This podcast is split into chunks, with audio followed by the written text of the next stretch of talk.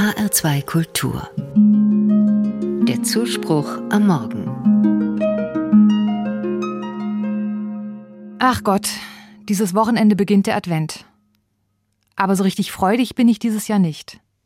Ich bin erschöpft, ausgelaugt von den vielen Sorgen. Ich fürchte mich vor der Heizungsrechnung, vor den Stromkosten, vor den Nachrichten. In der Ukraine herrscht Krieg und hier frieren viele.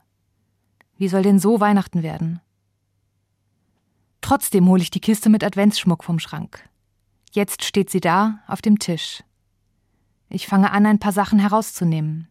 Ganz oben Sterne aus Glanzpapier.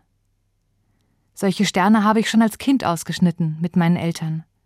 Die ganze Wohnung haben wir vollgehängt mit diesen bunten Sternen. Rot und grün, Gold und blau. Ein farbenfrohes Funkeln überall. Also gut, dann hänge ich sie auf.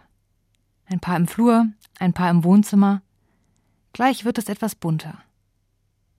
Als nächstes packe ich eine Engelfigur aus. Sie ist aus Ton geformt und hält ein Teelicht. Der Engel sieht freundlich aus, als habe er eine gute Nachricht. Ich stelle ihn auf den Sofatisch. Dort verbreitet er ein warmes Licht und erhält mir mit seinem Lächeln die Seele. Dann habe ich da noch eine Pyramide aus Holz geschnitzt. Auf der unteren Etage sehe ich die Weisen aus dem Morgenland mit Geschenken und Kamelen.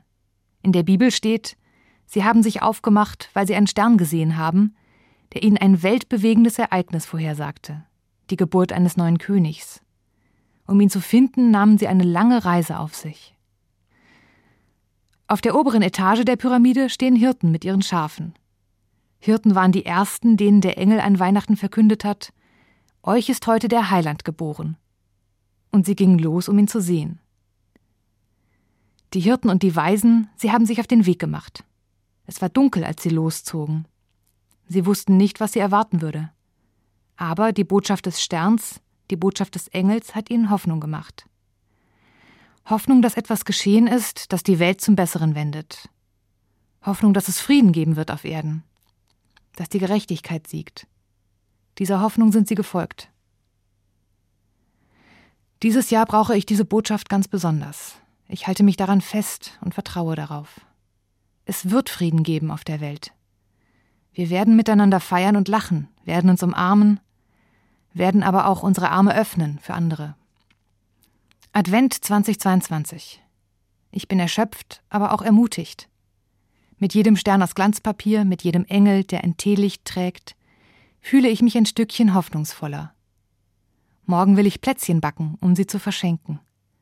An die Nachbarin, die allein ist, die Familie nebenan, meinen Paketboten, der jetzt wieder im Stress ist. Langsam breitet sich doch so etwas wie Adventsfreude in mir aus. Leiser vielleicht als sonst, aber trotzdem hell.